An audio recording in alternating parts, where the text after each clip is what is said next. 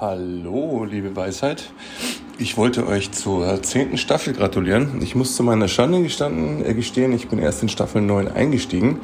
Ähm, über euren Kollegen beziehungsweise Mitpodcaster Malik auf euch aufmerksam geworden, aber mittlerweile große Fan. Und ähm, wäre sehr traurig, wenn Staffel 10 wirklich genug wäre. Von daher bitte weiter so machen. Ähm, die Stunde ähm, schenke ich euch gerne Lebenszeit und fülle die gerne mit Informationen von eurer Seite. Von daher freue ich mich auf Staffel 10, 11, 12, 13, 14, 15, 16 und so weiter. Leben groß, der Nick.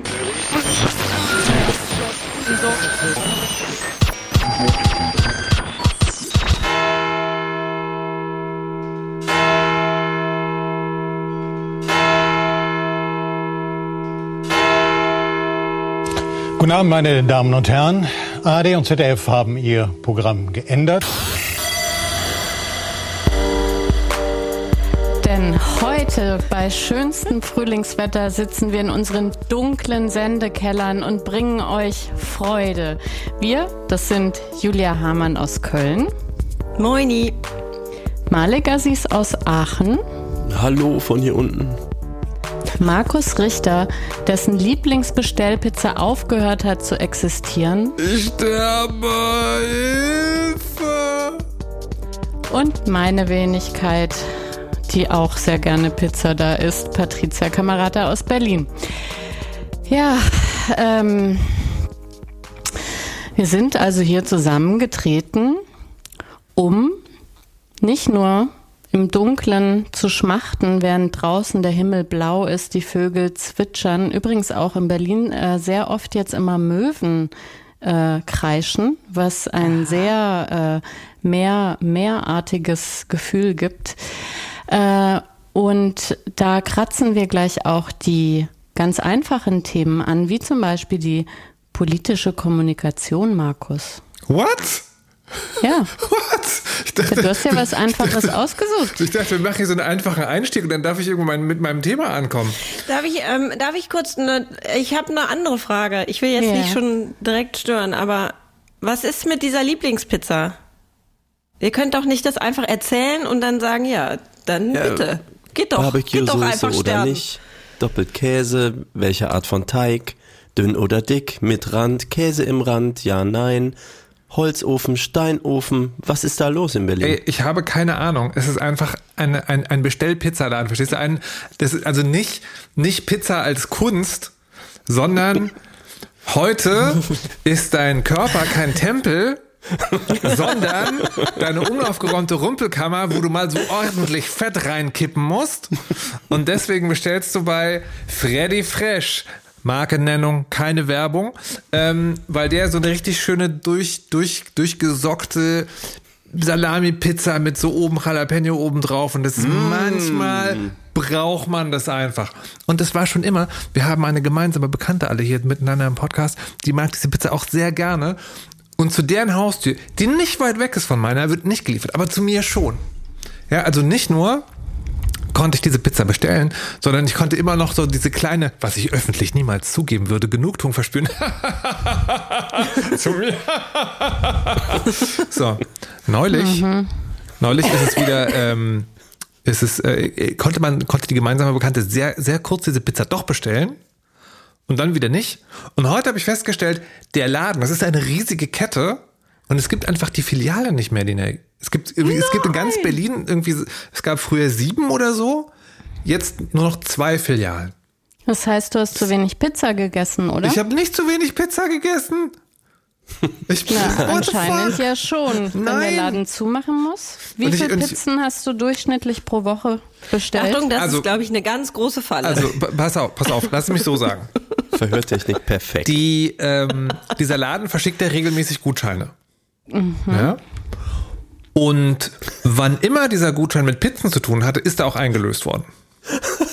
Wie er sich einfach als billig heimelnder Fast-Food-Freak entpuppt, Nein, der seiner kann, Freundin nichts abgibt. Nee, das, nee, nee, nee, nee, nee, Moment, Moment. Also wenn wir jetzt auf die Parkcouch gehen, ja, dann ist es nur so, dass ich eher Argumente versucht habe zu finden, warum mein Place auch ein schöner Place ist. Ah. Das ist nämlich der Place, wo Pizza Geheizt. geliefert wird. Und geheizt wird. das, das ist aber, also unter uns gesprochen, das ist nur für manche Menschen ein Argument. Hm.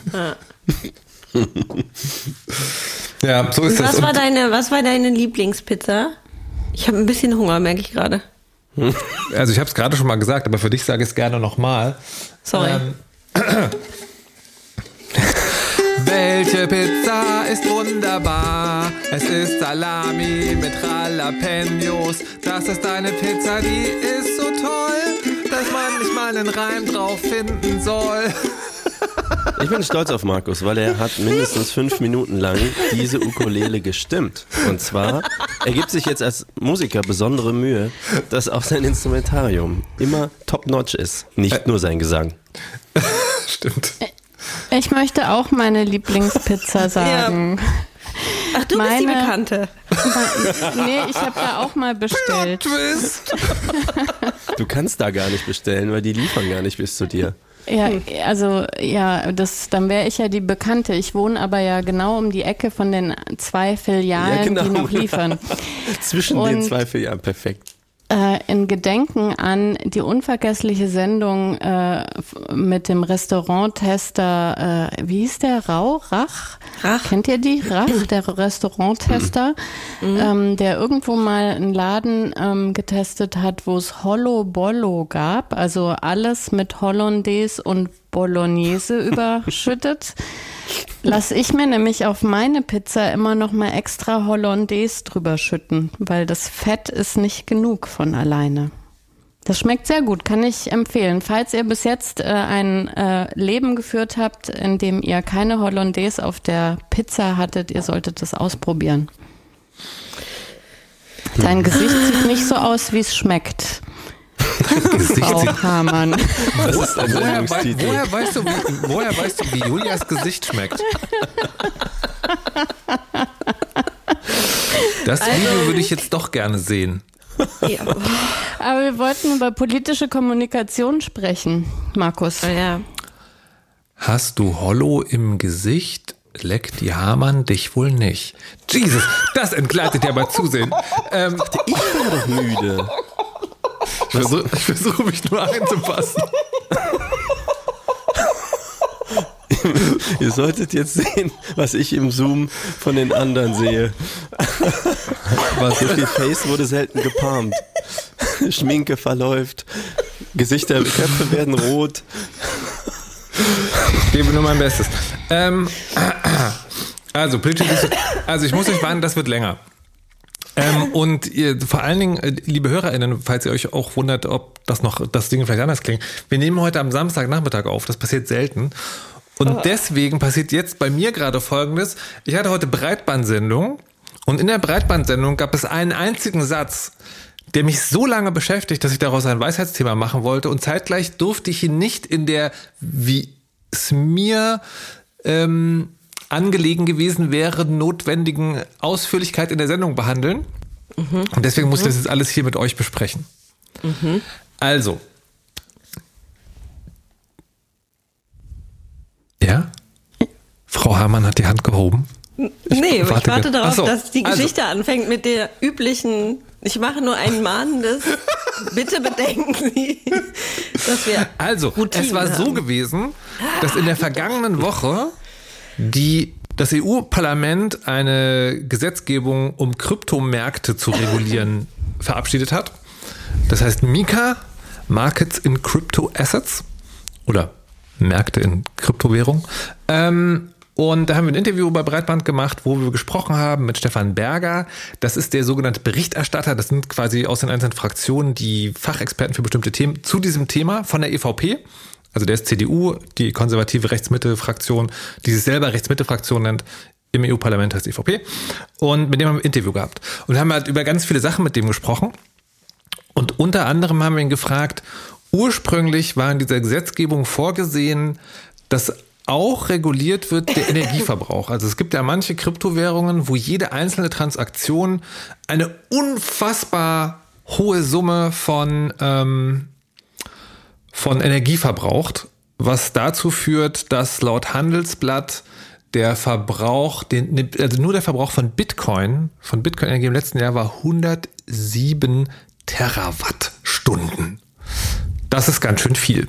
Ähm, so, und wir haben also gefragt, also warum ist das denn so? Was ist dann nicht mehr, warum war das jetzt nicht mehr Teil der Regulierung? Und er hat dann so eine ganze Kette von Sachen aufgezählt und unter anderem als äh, zweiten Punkt das folgende Argument. Auch andere Bereiche benötigen Energie. Also ich bringe immer das Beispiel, äh, es gibt auch Playstations, aber habe noch nirgendwo gehört, dass alle Playstations auf dieser Erde abgeschaltet werden soll, weil die verbrauchen wahrscheinlich zusammengenommen mehr Energie als ähm, der Bitcoin. So. Wir haben das Interview aufgezeichnet, er hat diesen Satz gesagt und dann, also dem, dem GEMA zuckt es dann natürlich zusammen, aber andererseits, was willst du machen? Ne? Also ich habe nicht im ähm, Kopf, wie viel Verbrauch. Nee, warte mal, ich komme, es ist alles schon eine längere Geschichte, wir kommen, wir kommen dazu. Es sagen, und das hat jetzt ganz viele Ebenen und da möchte ich, dass ihr mich dadurch begleitet. Und die erste Ebene ist natürlich sofort, ähm, ich hätte dem gerne widersprochen, das geht aber nicht, weil das muss ich echt recherchieren. In der Sendung wird das Interview aber aufgezeichnet, abgespielt und es ist eigentlich so eine, so eine Formsache, dass du in einem aufgezeichneten Interview nicht hinterher dem Interviewpartner an den Karren pisst, weil der kann sich ja gar nicht mehr wehren. Das ist so ein bisschen Quatsch. So. Mhm. Andererseits aber natürlich, was macht man denn damit, wenn da was drin steht, was nicht stimmt? Aber dazu später mehr. Ich musste erstmal rausfinden, wie sieht's denn jetzt überhaupt aus?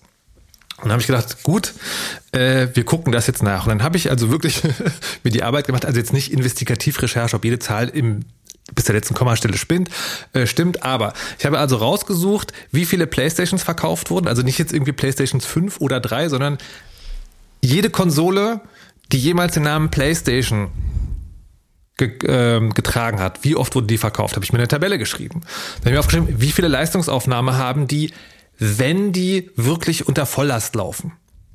Dann habe ich nachgeguckt, wie viel spielen Menschen, wenn sie an der Konsole sitzen. Das ist total schwierig. Die eine Zahl, die ich genommen habe, ist Jugendliche in Deutschland im letzten Jahr im Schnitt zwei Stunden pro Tag. So, das heißt, das ist schon eher konservativ geschätzt, weil es gibt auch erwachsene Menschen, die Konsolen haben. Äh, die spielen nicht diese zwei Stunden am Tag. Es gibt auch welche, die spielen ein bisschen mehr, es gibt auch welche weniger. Also ich glaube, das ist eine Zahl, da, da kann man sozusagen mit Augen zudrücken und sagen, das passt schon grob in der Richtung. So, die Konsolen, achso, die Konsolen waren auch ähm, konservativ geschätzt, weil sie ähm, weil sie natürlich, also jede, jede jemals gekaufte Konsole, und als keiner PlayStation 1 gibt es, glaube ich, nicht mehr so viele.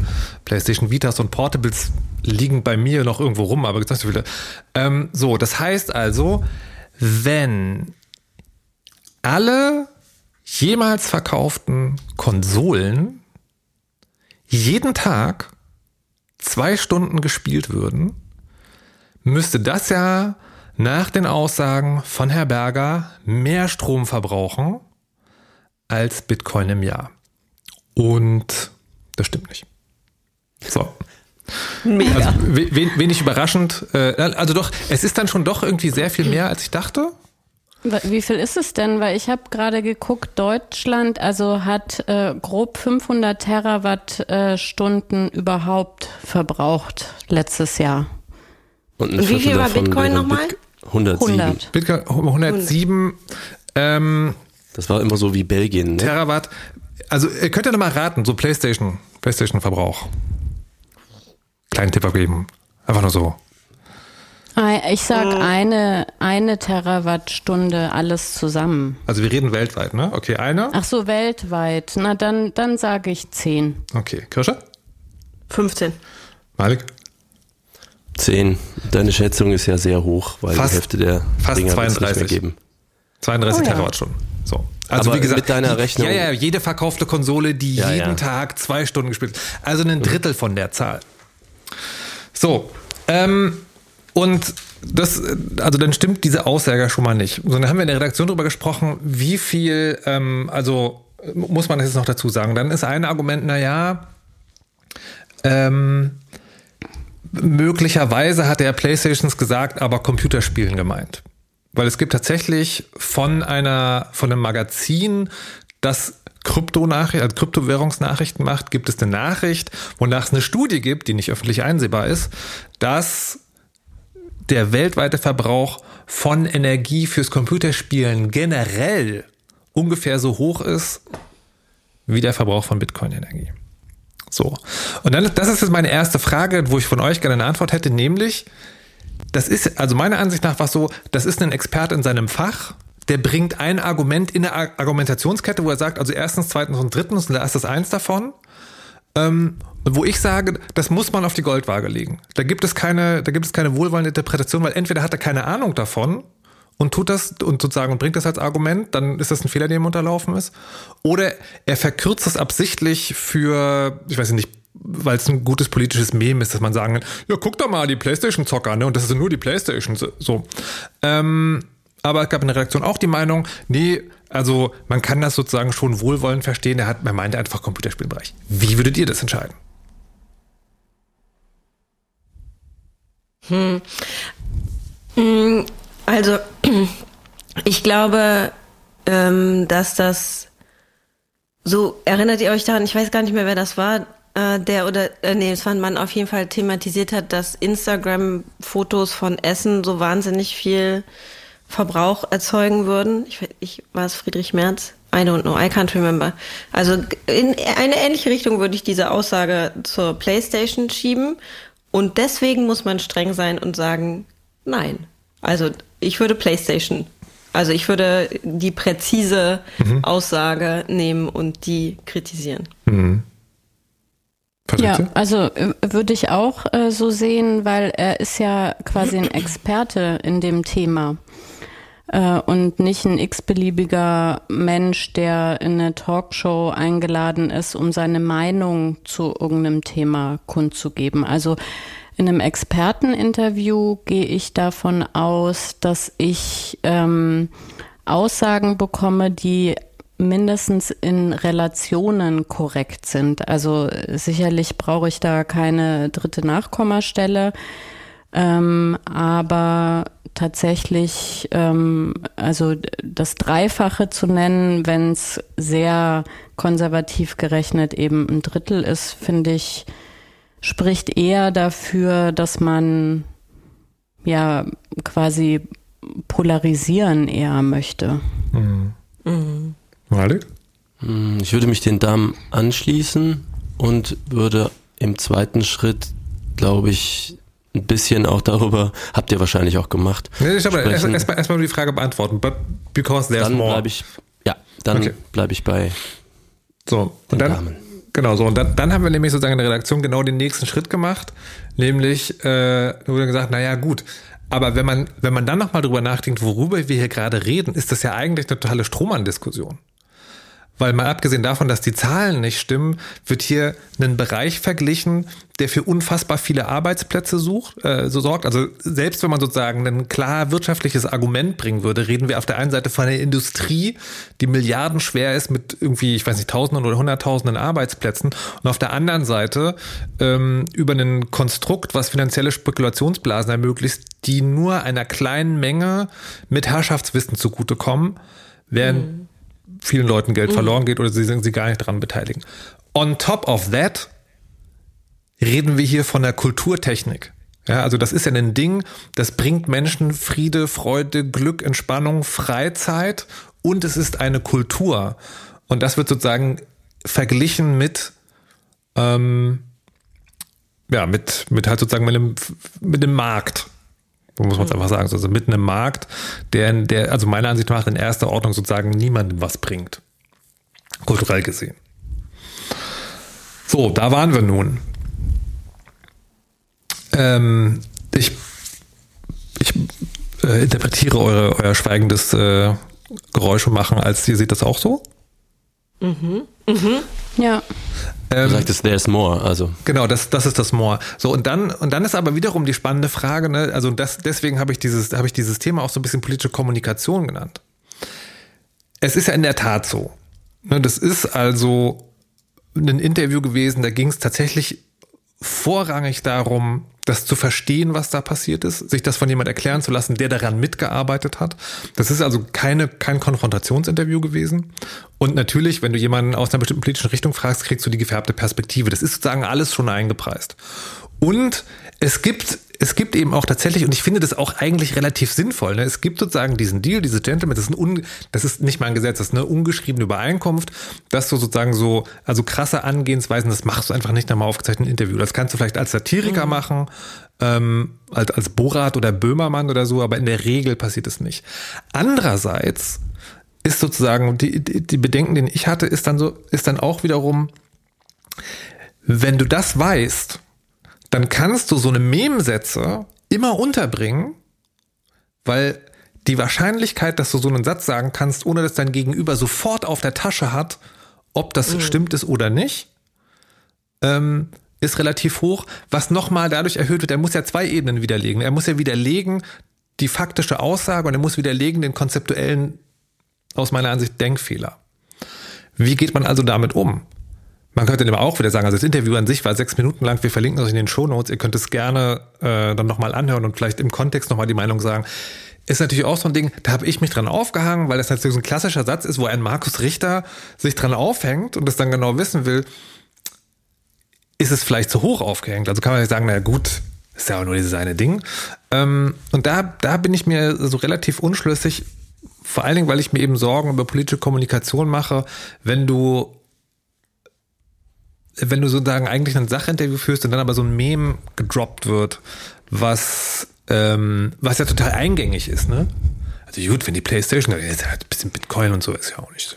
Äh, da bin ich mir mega unsicher. Jetzt, und jetzt sozusagen bin ich fertig und was denkt ihr? Ja, also ich, ich musste in dem Zusammenhang sofort an eine Sache denken, also ganz anderer Kontext, aber das ist auch immer und immer wieder ähm, zitiert worden ziemlich am Anfang der Pandemie hat die Jutta Almendinger gesagt, äh, dass es äh, eine starke Retraditionalisierung gibt oder geben wird, das weiß ich nicht mehr dass genau. Dass sie das befürchtet, ne? Äh, dass sie das äh, befürchtet, genau. Muss man Und wissen, wer das, sie ist? Das ist eine Soziologie-Professorin. Genau. Mhm. Ähm, und der Satz ist eben immer wieder zitiert worden. Dann kamen ja irgendwann auch die Studien. Und was mich daran total gestört hat, ist, ähm, dass der Satz ja sagt, wenn eine Retraditionalisierung stattfinden kann, dass es ja irgendwann mal einen Zustand gab, wo äh, quasi Mann und Frau in Deutschland gleichberechtigt äh, Sorgearbeit aufgeteilt haben und dass es dann einen enormen Rückschritt gibt. Und ähm, das ist ja so nicht richtig. Und trotzdem aber wird es immer wieder äh, zitiert und hält sich dann so fest, weil das natürlich so was Schlagkräftiges ist, was irgendwie in den Köpfen bleibt. Und ich finde, das schadet aber auch der Diskussion, weil das eben so ein bisschen die Verhältnisse verschiebt.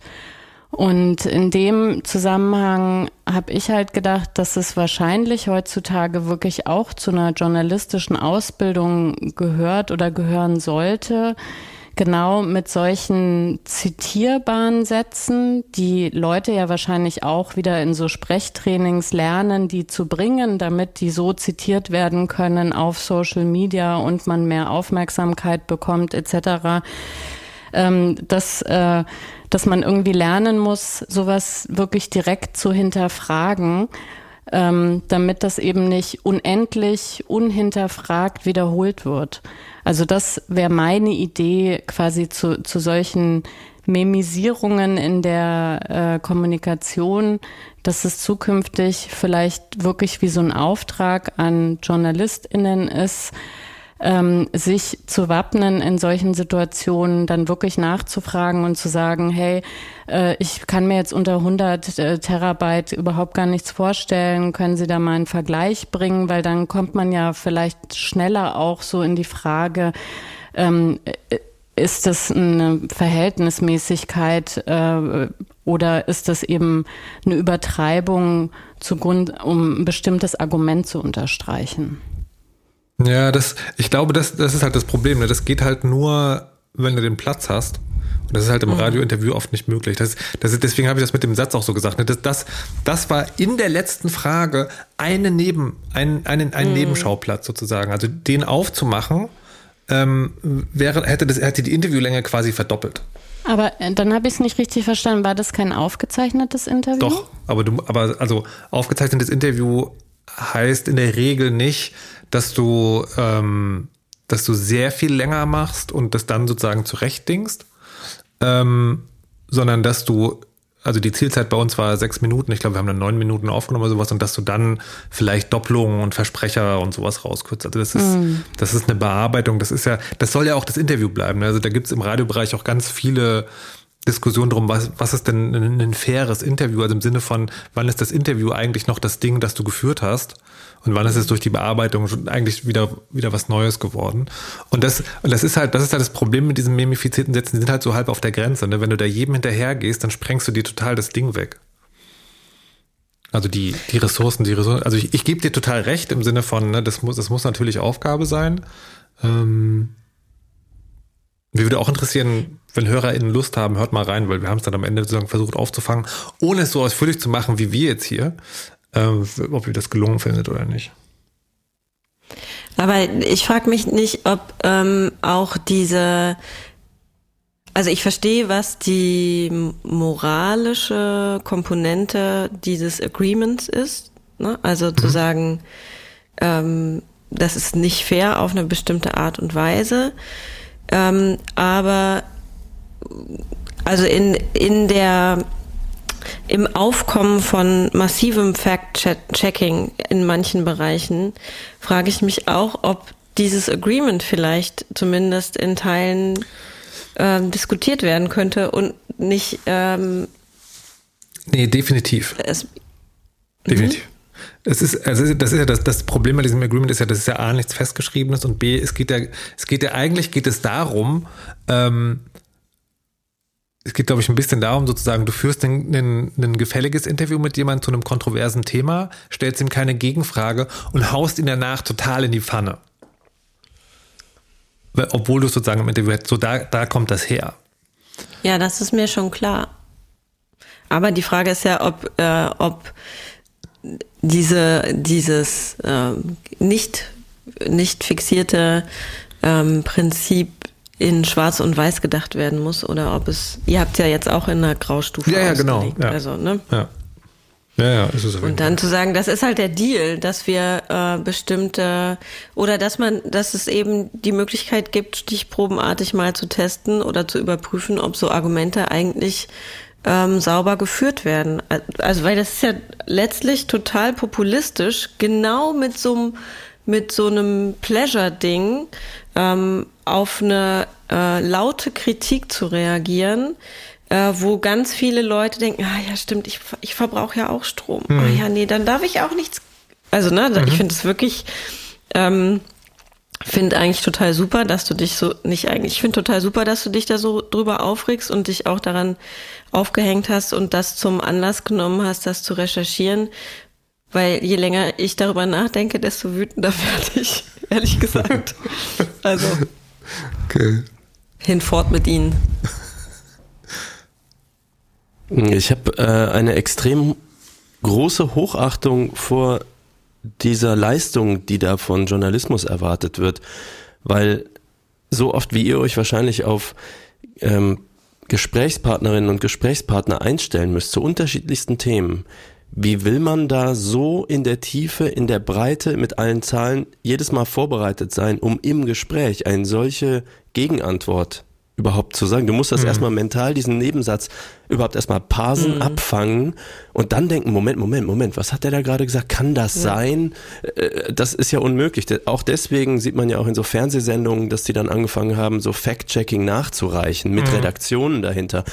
Und mhm. das ist ja schon an sich schwierig genug. Und jetzt kommt noch dazu, und ich glaube, das hat die Julia eben auch so ein bisschen angesprochen, ähm, es wir sind natürlich jetzt auch in einer Zeit, wo es nicht nur wohlwollende Gesprächspartnerinnen und Partner gibt, die dann eigentlich versuchen, ihr Wissen möglichst gut zu erklären über Journalismus, sondern du hast da Interviewees, Leute, die interviewt werden, sitzen, wie von der AfD oder so, die nur Meme droppen, die nur DDoSen, die mhm. nur mit Absicht eigentlich nur irgendein, oder Trump, Ja, die im Prinzip Lügen spammen, mudding the water heißt es ja so schön. Ähm, und da kannst du ja mit Fact-Checking eben gar nicht mehr hinterher und das wissen sie auch. Irgendwas bleibt halt hängen und das ist dann die Methode. Ich, ich, ich möchte es gleich sagen, also ich, ne, weil wir jetzt sozusagen, weil es einen konkreten Anlass gibt, warum wir darüber reden und ich halte Stefan Berger nicht für so einen Menschen.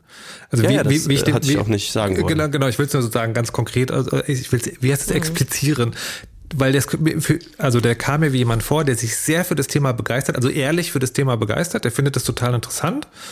Der hat, glaube ich, sozusagen, also generell äh, Bitcoin und Kryptomärkte. Mhm. Der hat da, der hat da sozusagen eine Meinung zu, die ist, glaube ich, aus einer wirtschaftlich konservativen Weltsicht geprägt. Ähm, ich, so, und jetzt beginnen wir sozusagen in den, begeben wir uns in den Bereich der emotionalen Interpretation. Ich gehe davon aus, dass diese Aussage von ihm eigentlich sozusagen nicht eine vorsätzliche Irreführung ist, sondern eher mhm. was, das hat man mal gehört. Ne, also ich kann mir das wirklich vorstellen. Es, in Kryptokreisen wurde diese Nachricht kolportiert, Krypto genauso viel wie Computerspielen. Daraus macht man den Begriff PlayStation. Das hört sich doch ganz gut aus, wenn wir eh gerade über eine so, hm, da können wir das machen sozusagen. Also das, das ist, ich, ne, also ich glaube nicht, dass es jemand ist oder dass das eine Situation war, wo jemand vorsätzlich das gemacht hat. Und das, das macht es dann noch schwieriger, damit umzugehen. Weil wenn du, wenn, du, wenn, wenn du mal davon ausstellst, wenn wir jetzt mal davon ausgehen, dass sozusagen Interviews nicht, nicht unbedingt konfrontat, konfrontativ sein müssen, sondern dass da letztlich auch zwei Menschen miteinander reden, ne?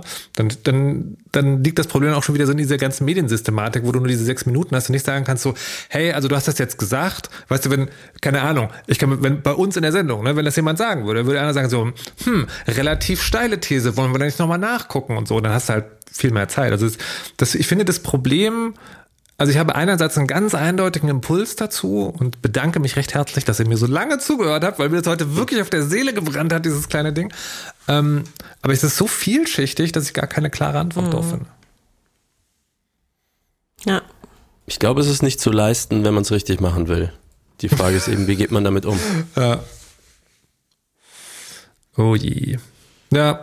Ja, aber gleichzeitig glaube ich auch, dass es eben, ähm, dass es ja doch was ist, was, äh, was immer wieder auftaucht und was, was irgendwie, wo, wo ähm, Menschen, JournalistInnen, Profis sich auch eine Haltung zu drauf schaffen müssen, oder? Ja, ja, ja, ja, klar. Das ist, das habe jetzt hier mit euch sozusagen ein bisschen berufsbildende Maßnahme auch gemacht. Realitätscheck mit dem Realitätscheck mit dem Publikum. Hm. Mit dem Expertenpublikum. Dann kannst du eines Tages sagen, es war so gewesen.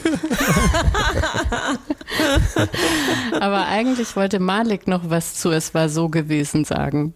Ich habe mich eben so diebisch gefreut. Julia hat natürlich den korrekten Anfang vom letzten Thema erwartet und auch eingefordert. Es war so gewesen.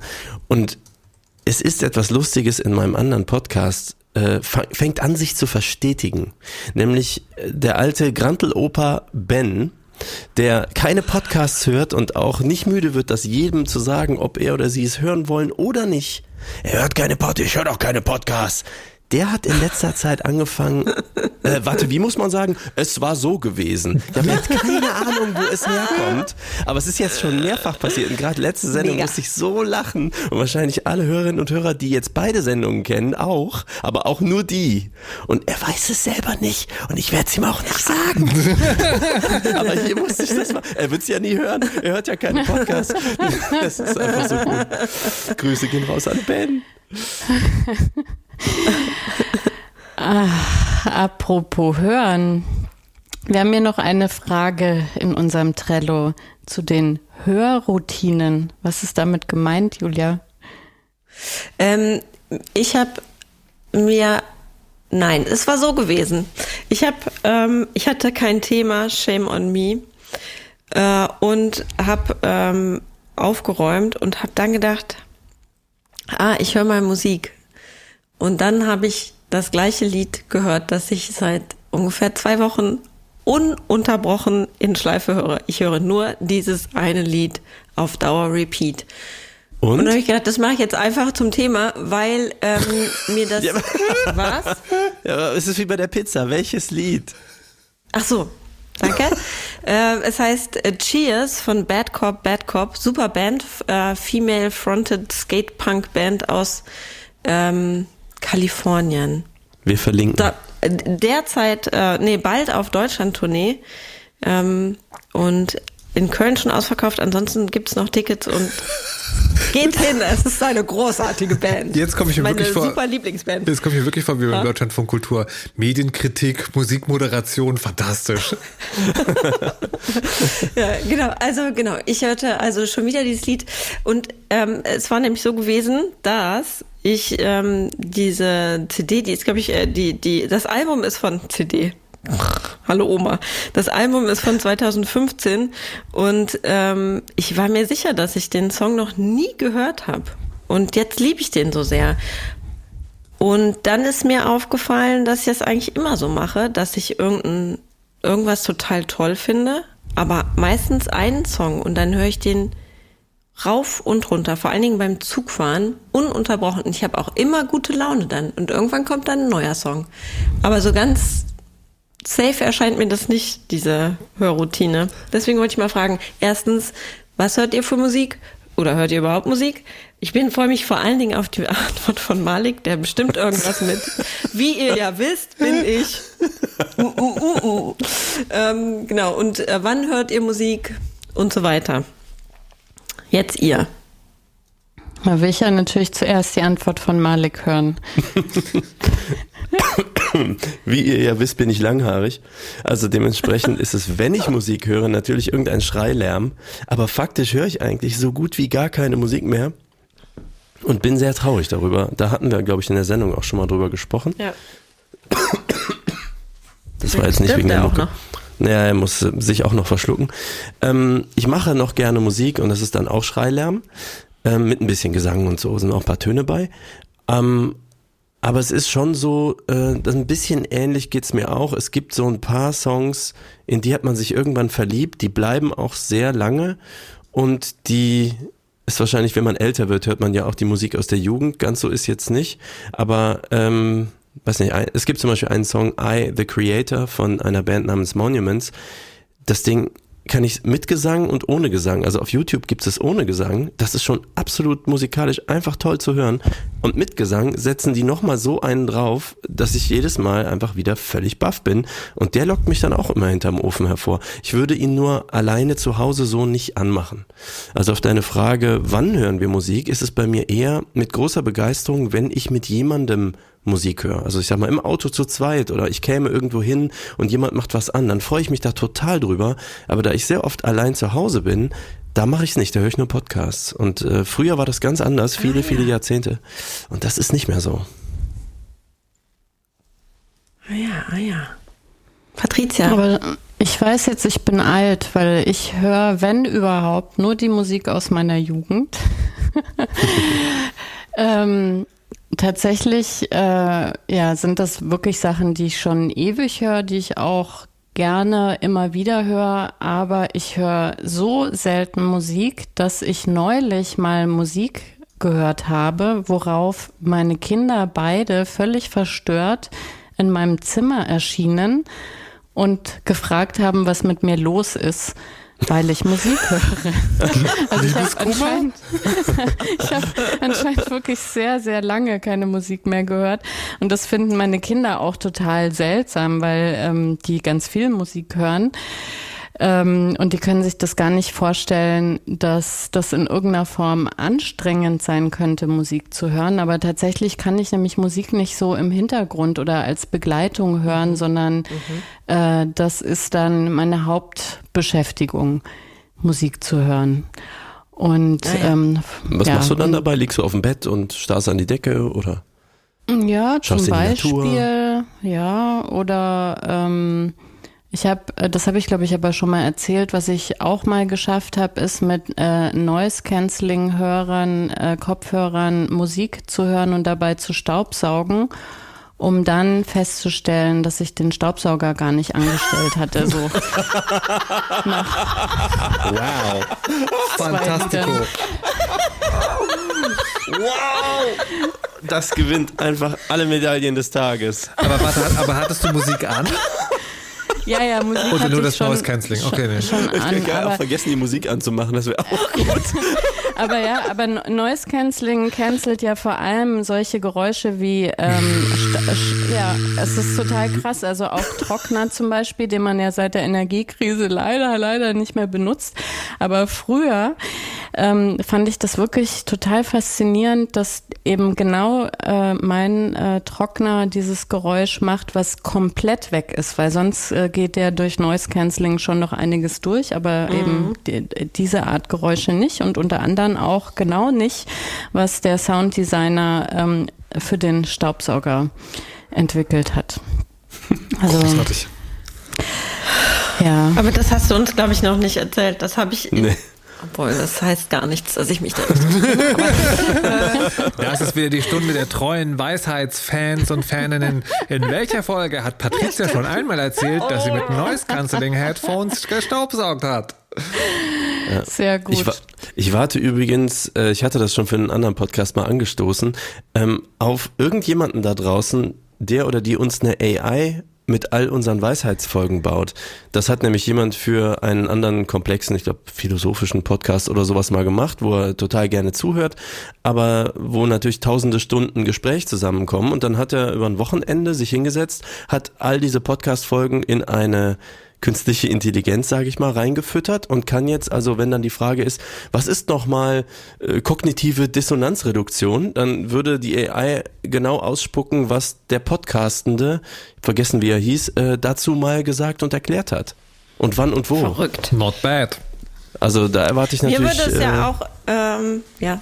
Wobei, wobei ich mich da manchmal frage, ähm, das, ob, ob wir nicht, ob nicht, ob es nicht bei manchen Sachen zumindest gut ist, wenn es äh, gibt es gibt das echt schöne englische Wort eph- ephemeral, ich kann es glaube ich nicht so aussprechen, also flüchtig, wenn Dinge flüchtig sind, ne? weil ich habe ähm, ich habe mich jetzt erinnert, es gibt in einem bestimmten sozialen Zirkel gibt es ein Chat-Tool, das findet über die Kommandozeile statt, ja, also im, im Fenster.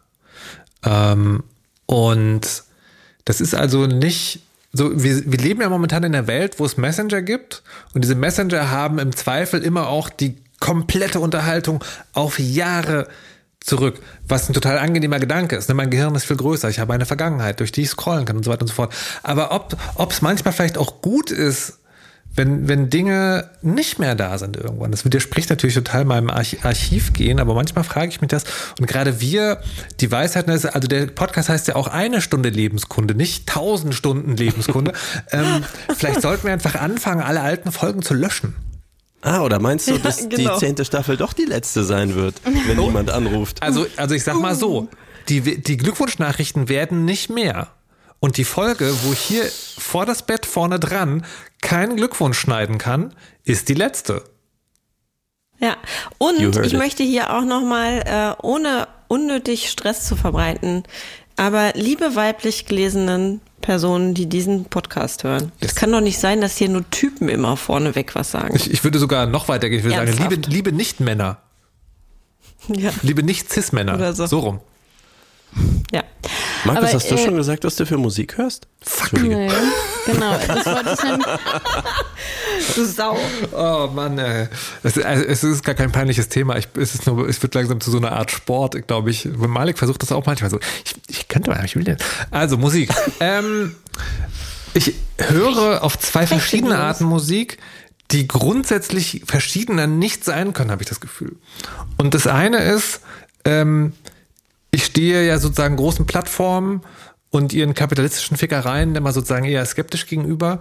Ich muss aber leider sagen, dass äh, das Spotify-Feature This Is ist für mich fantastisch. Ja, also für jeden Künstler, den es gibt, gibt es eine Playlist, die heißt This Is, Künstlername. Und da drin sind einfach alle Songs und lose, lose sortiert nach ähm, bekanntester, beliebtester und dann sozusagen weiter unten. Das heißt, du hast im Prinzip ein Superalbum, wo alle Kracher drauf sind und das nimmt nach hinten sozusagen so ein bisschen ab. Da hast du dann sozusagen die Filler. Und das, das ist für mich sowohl fantastisch für, für alte Bands, also keine Ahnung, neulich zum Beispiel, ähm, was habe ich denn gehört? Quantal. Quantal, so Elektro, Grufti, Goss, Wave, irgendwas Mucke so. Ähm, fantastische Musik und habe ich reingehört und dann war diese Playlist und die haben das neue Zeug, was cool war, mit dem alten Zeug, was cool war, war da so oben dran. Und ich war so, ah, geil, mega nett, das ist ja super fantastisch. Ähm, und es funktioniert aber auch mit neuen Künstlern. Wunderbar. Es gibt zum Beispiel so einen Elektromusiker, ich weiß aber nicht, wie der sich spricht, Drölo, Drolö, Drö, Drö, also er schreibt sich D-R-O E-L-O-E. Und da gibt es auch so eine This Is-Liste äh, und ich kenne den nicht, aber diese Liste ist fantastisch. Die einzelnen Alben sind eher so.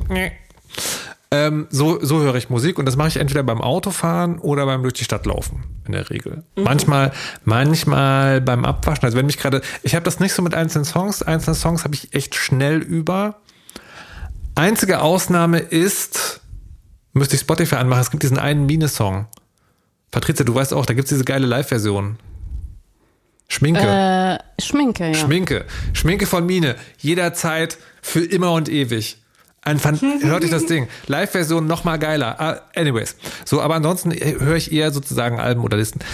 Die andere Art und Weise, wie ich Musik höre, ja, nachdem wir jetzt sozusagen den, den digitalen Alltag, äh, ist mit meinem Plattenspieler. Oh. Und das mache ich, also ich, ich arbeite ja relativ viel mit Sound. Und das ist natürlich Dinge hören irgendwie eher, hm. Aber manchmal schreibe ich Papiere oder muss irgendwelche Daten in irgendwelche Dinge reinsortieren oder mache halt so, so bekloppten Arbeit. Ähm, und da ist es äh, total entspannt, Musik zu hören von früher, die man so kennt, wo man nicht so genau hinhören muss, die so nebenbei laufen kann, die aber dann doch so ein bisschen fröhlich stimmt, wo man so gut bearbeiten kann. Und wenn die Platte zu Ende ist, steht man halt kurz auf und dreht die um, was unfassbar geil für meinen Workflow ist. Weil ich, ich bin so jemand, der, der schwer schafft anzufangen und dann aber sehr tief drinne steckt. Und das tut mir aber auch nicht gut, weil wenn ich dann so zwei, drei Stunden wirklich so gebuckelt vorm Monitor, quasi modut habe, dann ist halt auch irgendwie alles vorbei. Also zwischendurch aufzustehen, so mal so strecken, Platte umdrehen, nächster Song, überlegen, welche Platte als nächstes so. holen. Snacky holen, maybe. Also fantastisch. Ich liebe meinen Plattenspieler. Ach, ja, kann ich gut verstehen, weil ich äh, jetzt mir mal parallel schnell die Mühe gemacht habe, alle die Songs, die wir genannt haben, zu verlinken in den Show Notes. Fehlt mir noch, was Nuffs Jugendmusik denn ist. Hauptsächlich Depeche Mode. Einfach mal so beliebig Depeche Mode. Wisst ihr, was ich heute ja, gelernt habe? Ja. Nee, was hast du gelernt? Ich bin 47 Jahre alt geworden und habe heute gelernt, wisst ihr, warum Depeche Mode Depeche Mode heißt? Wusste ich Nein, du das natürlich Martin mal, Gore, aber erzähl's. Martin Gore hatte, hatte schon Bands vorher und dann ist Dave Gahan dazu gekommen und meinte so, hey, lass uns noch was zusammen machen und hat dann gesagt so, wie wär's, wenn wir uns nennen wie dieses französische Modemagazin Depeche Mode? And that's ja. it. That's literally everything. Das ist fantastisch. Was? Ja, für mich so für, banal. Für mich war das Zeit meines Lebens einfach so ein Eigenname. Weißt du, die Band heißt ja. halt Depeche Mode so, ne? keine Ahnung, was was ein was der Mode einer Depesche oder so. Ich habe nee, so weit habe ich nie gedacht. Das war einfach der Bandname. Schluss aus, Ende ja. vorbei. Es ist einfach die Depesche der Mode wie sich die ah, Zeitung ist. Ja. Es ist mhm. verrückt. Galaxy das, Brain. Das kommt natürlich manchmal, äh, fällt einem das dann auch auf den Kopf. Äh, man erinnere sich an die jahrzehntelangen Gerichtsauseinandersetzungen, die Apple hatte mit Apple Music, was äh, eben die Plattenfirma der Beatles war. Ah, und ja. Apple soll ja unter anderem auch Apple heißen, weil Steve Jobs halt so ein Beatles-Fan war. Also der war auf jeden Fall riesen Beatles-Fan und dann war deswegen auch ewige Jahre nichts von den Beatles auf Apple Music, weil sie mal in den 90ern oder so, ich weiß nicht wann, nagelt mich nicht drauf fest, äh, Markus, äh, politische Kommunikation. Also es, irgendwann haben sie mal einen Vertrag geschlossen, dass Apple gesagt hat, also Apple durfte den Namen weiter benutzen als Computerfirma, die hießen ja früher mhm. Apple Computers mhm. Inc., wenn sie niemals was mit Musik machen. Und dann haben sie diesen iPod erfunden. Und dann haben sie diese, und dann wurde es schwierig und ja, das haben sie wohl inzwischen hinbekommen. Die Beatles sind auf Apple Music. Aber deswegen, wenn man sich so nennt wie irgendetwas, was es schon gibt, Vorsicht! Ob hier passt. Obwohl, ich könnte, meine Band besucht auch gerade einen Namen, vielleicht Elon Musk Nenn dich oder doch so. Apple oder? Music, ja. Twitter ist wieder frei, habe ich gehört. Ey, apropos, apropos, darf ich gleich noch drüber sprechen? Ja, Shoot. zack, zack. Ja. Ähm, Folgendes, heu, also äh, wir nehmen das auf am 22. April. Am 20. April hat äh, Twitter angefangen, die alten blauen Haken, was die mit, was dein Zeichen war für der Mensch, der dieses Profil hat, ist wirklich der Mensch, den ihr vorzugeben seid oder die Institution abgeschafft. Jetzt gibt es nur noch Bezahl Verifizierung in Anführungszeichen. Und ich habe heute einen sehr langen Artikel beim Volksverpetzer, fantastische Seite für Faktenchecks gegen Querdenkertum etc. gelesen. Und also lest euch den selber durch. Wir verlinken ihn auch. Im Prinzip, wenn man Twitter bezahlt oder wenn man auf Twitter ist, unterstützt man eine Plattform, die Faschismus fördert. Das muss man das, also das ist sozusagen, wenn man den Artikel gelesen hat, glaube ich, eine zulässige Schlussfolgerung. Das ist auf jeden Fall meine Meinung. Jetzt ist das nicht so einfach mit persönlichen Twitter-Accounts. Ähm, ich würde euch drei aber fragen wollen, ich habe jetzt den harten Impuls, da zumindest alles zuzumachen, was nicht unbedingt notwendig ist. Und liebe Hörer, nehmt es mir nicht, nehmt es mir nicht übel, aber ich würde gerne meine Podcast-Accounts da irgendwie nicht löschen, aber irgendwie einfrieren oder auf jeden Fall nicht weiter betreiben, weil nein, also einfach nein. Mhm. Ihr müsstet, ja. ihr müsst, also wir sehen uns, aber ihr müsstet was sagen, glaube ich. Ich nicke. Ja. Ich bin, äh, ich ähm, unterstütze das. Okay. Ich unterstütze es auch und weise darauf hin, dass es ja uns auf Mastodon gibt, was auch auf unserer Homepage der Weisheit.de verlinkt ist, wo ihr uns sehr gerne folgen könnt, da yes. nämlich ohne Faschos. Diese Plattform wird von jemandem betrieben, der sehr stabil, äh, also die, die Instanz, wo der, der Podcast-Account ist, wird von jemandem betrieben, der glaube ich, ich würde die, also ich würde die Einschätzung immer noch anderen überlassen, aber der glaube ich doch recht stabil gegen Faschismus aufgestellt ist. Sehr erfreulich. Ich bin da also ja. auf podcast.de. Ich wollte gerade fragen, äh, Grüße gehen raus an Ralf und dich und noch irgendwer war es, ne? Der andere Ralf. Ah, aber ja, äh, darf ich noch eine Zwischenfrage stellen zu diesen blauen Haken? Ich habe mich ja jetzt schon länger nicht mehr mit äh, Twitter beschäftigt, aber äh, also werden die bezahlt und es wird trotzdem geprüft, ob man quasi nope, nee. äh, gar nicht also, mehr. Also, also jein. Was der blaue Haken bedeutet, ist, dieser Account ist älter als 30 Tage, der hat eine Zahlungsmethode hinterlegt und da liegt eine Telefonnummer. Ah ja. Das ist ja fantastisch. So, aber es ist also, es, es ist, du kannst jetzt durchaus hingehen und machst dir, äh, ich weiß nicht, ob es noch frei ist, Markus-Richter als Twitter-Account, mhm. legst eine Telefonnummer, wartest 30 Tage, lässt dir einen blauen Haken geben, schreibst in deine Bio, ich bin Markus Richter vom Deutschlandfunk Kultur, zack, blauer Haken. Ja, ja, das ist ja, glaube ich, mit der New York Times schon passiert oder so. Also es gab doch ein paar Fälle, wo das auch schon so, schon so war. Mhm. Ja. Ja, sehr schade. Ich, also, also was, ich muss was, sagen, was gerade, ich, Entschuldigung, ich muss noch ganz kurz, also weil was rumgereicht wird als Beispiel gerade ist, äh, dass es Nazi-Accounts, die irgendwie Hitler abfeiern, die sind in Deutschland stellenweise verboten, deswegen kann man sie nicht sehen, aber dass die einen blauen Haken haben, während das Auschwitz Memorial seinen blauen Haken verloren hat. Also mhm. dahin geht die Reise. Entschuldigung, ich war, ja. ich bin so ja. aufgebracht. Das ist ja auch äh, wirklich total ätzend. Also was ich sagen wollte, ist, ich vermisse tatsächlich Twitter und das war mhm. irgendwie meine, meine Haupt-Social-Media-Plattform mhm. und hat mir viele Stunden äh, Frust zu Freude umgewandelt und ähm, ja, es war äh, sozusagen eine schöne Zeit. Aber ähm, ich bin da auch so gut wie gar nicht mehr. Und witzigerweise hat, glaube ich, mein Social Media Konsum insgesamt dadurch stark nachgelassen, so dass ich das Gefühl habe, man braucht das doch alles gar nicht mehr.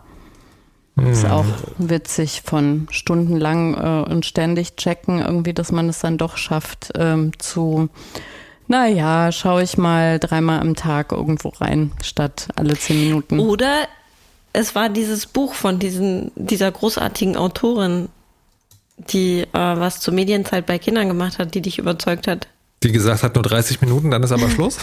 dann ist aber Schluss. Aber wirklich. Ja, das, Weil ich glaube, die hat sich radikalisiert und die sagt jetzt nur noch 10 Minuten. Ja, ja, ja, die wirkt auch tatsächlich so, dass ich zum Beispiel Serien, die eine Stunde äh, laufen, gar nicht bis zu Ende gucken kann, sondern so nach 30 Minuten quasi freiwillig einschlafe. Ja. um den Medienkonsum nicht zu überschreiten. Hm. Zu Recht. Aber da kann man übrigens äh, ergänzen, falls ihr es noch nicht mitbekommen habt, es gibt eine, eine neue Serie, die heißt The Power. Ähm, die müsst ihr unbedingt alle gucken. Sehr interessant. Ja. Also ist, ähm, glaube ich, ähm, also ist nicht glaube ich, sondern ist nach einem Buch heißt auf Deutsch komischerweise die Gabe, äh, was ich irgendwie auch ein bisschen quatschig finde und äh, geht um die gesellschaftlichen Entwicklungen, die äh, ein neues Organ ähm, nach sich zieht, das äh, Frauen in der Pubertät wächst, ähm, im Brustbereich, im oberen Brustbereich und was ermöglicht, dass man Stromschläge sendet. Und dadurch ähm, ja, tut sich viel in den Dynamiken und in der Art und Weise, wie Frauen sich äh, verhalten und verhalten können. Und auch wenn das insgesamt, glaube ich, besser gemacht sein könnte, gibt es da immer wieder so Miniszenen in der Serie, die wirklich absolut großartig sind. Wenn zum Beispiel so eine 1,60 Meter Frau vor so einem 2 Meter Türsteher steht und sagt, ich möchte jetzt gern in den Club und der noch so ein bisschen zögert und sie dann so ein bisschen Strom zwischen den Fingerspitzen zeigt und dann zu ihm sagt, und lächel doch mal. Also was ist ähm, und das ist eben dieses dieses Rumdrehen dieser Verhältnisse, das ja. äh, also ist wirklich krass, auch weil das ja immer wieder dann auch so schmerzhaft zeigt, dass quasi das ganz rumgedrehte am Ende natürlich auch nicht besser ist. Ähm, aber es gibt ganz viele Nuancen noch dazwischen und das sind, glaube ich, jetzt sechs Folgen raus, die ich an zwölf Tagen natürlich geguckt habe, weil eine halbe Stunde dann Schluss. ähm, Wann hast du angefangen? Gestern? Nein, vor zwölf Tagen. Nee, das läuft tatsächlich. Ich weiß nicht, wer, wer die, äh, Menschen wie mich da trollen will, aber es wird nur jede Woche eine Folge veröffentlicht. Das ist auch so ein Verbrechen, ey. Und Wie heißt sie? The Gift? Nee, The Power. The Power, ja. Mhm. Mhm. Wir verlinken. Ja. Guckt euch das an, dann können wir in, im Mai, wenn es äh, alle Folgen gesendet sind, darüber sprechen in der Weisheit. Super. Ich hätte das so. gerne. Ich möchte das bitte haben. Ja, ich, also wenn man das sieht, man möchte das auch haben. Also das sind ja wirklich so, so kleine Sachen. Ein, eine junge Frau erzählt dann, man kann zum Beispiel auch äh, abends in der Dämmerung noch joggen gehen, ohne Angst zu haben und zwar mit beiden äh, Ohrstöpseln drin und dabei Musik hören. Also Mega. krass. What a life. Ja.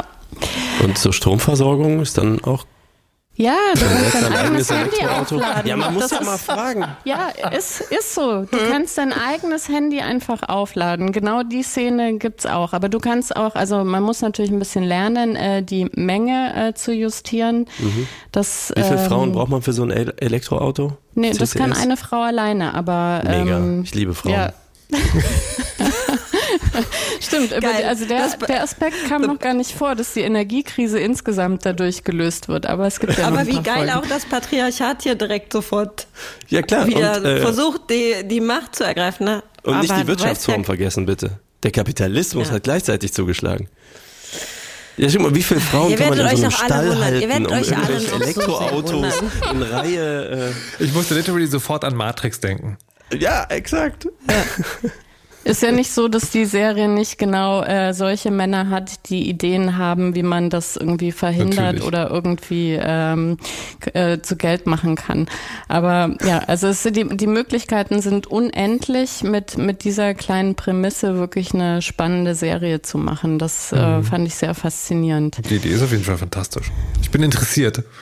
Ja. Guck schnell, bis morgen, die sechs Folgen. Das ist Dann können wir verboten, die hat, siebte hat gucken. Kamerata gesagt. Das ist Na, bei verboten. dir ist ja eh Hopfen und Malz verloren. Und deswegen kommt der Weisheit letzter Schluss von Markus Richter. Liebe Kinderinnen und Kinder, merkt schön auf, manchmal ist PlayStation-Spielen auch Stromverbrauch gegen das kapitalistische Schweinesystem.